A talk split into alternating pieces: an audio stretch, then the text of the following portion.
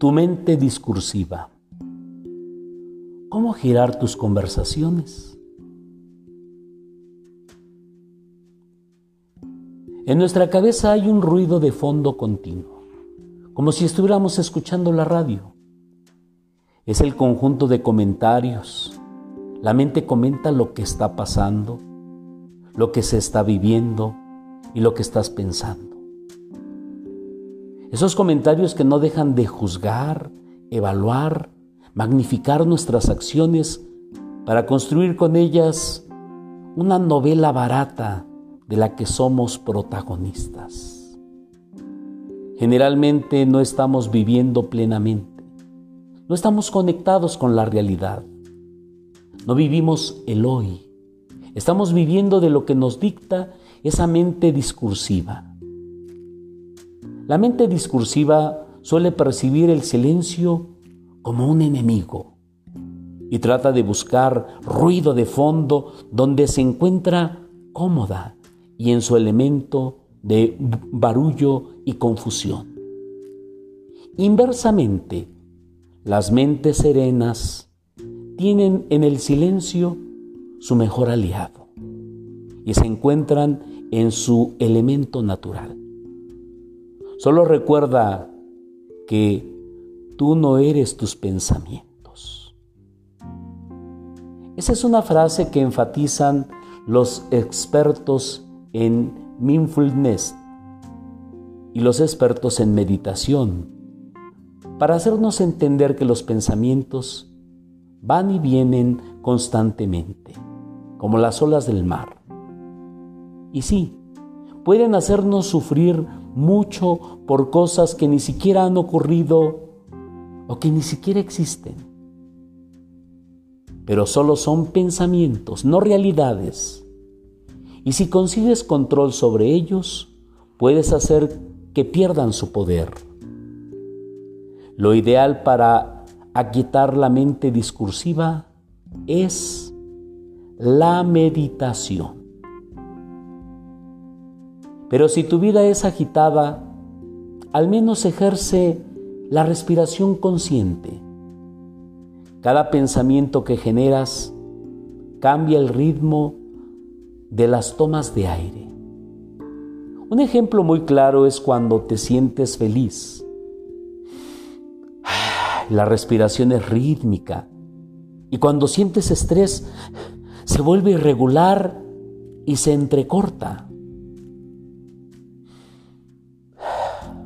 Respirar bien y aprender a controlar las tomas de aire afectará positivamente tus acciones y pensamientos.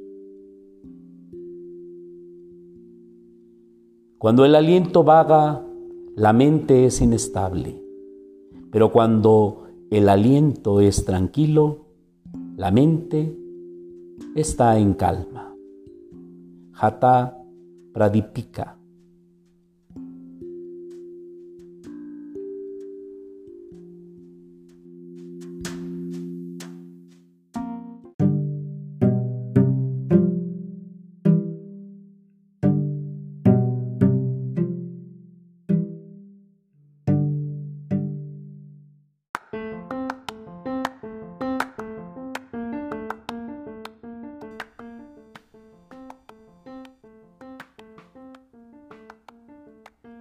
Despeínate.